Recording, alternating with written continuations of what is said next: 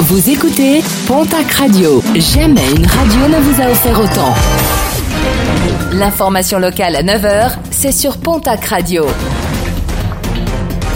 Bonjour Jean-Marc Courage Sénac. Bonjour à toutes et à tous. Un butin estimé à 30 000 euros à Biarritz se déroulait ce week-end. Le salon du mariage. Des voleurs ont dérobé une valise appartenant à un exposant et contenant des alliances en or, 200 au total. L'exposante était en train de changer le pneu crevé de sa voiture lorsque les faits se sont produits. Une plainte a été euh, déposée et une enquête a été ouverte pour tenter de retrouver les auteurs de ce vol. Très humide, novembre signe un record pour la ville de Pau. Depuis euh, le début du mois, il s'est écoulé près de 300 mm d'eau dans la cité. Cela représente le tiers de quantité d'eau annuelle qui s'écoule sur la ville. Les sols sont désormais saturés en eau et dès jeudi, de nouvelles précipitations sont attendues.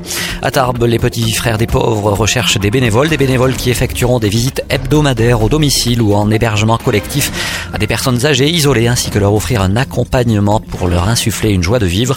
Une réunion d'information concernant cet engagement bénévole sera organisée ce vendredi à 17h au 1 Place Ferrée à Tarbes.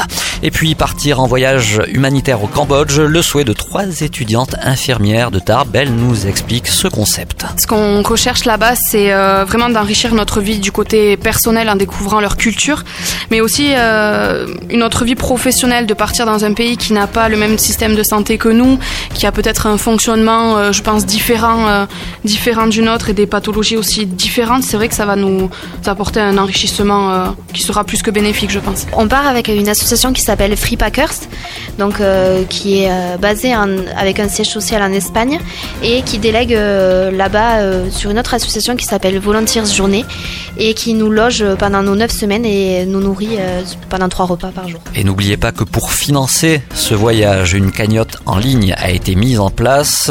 Le lien est directement disponible sur la page Facebook From Southwest to Cambodia.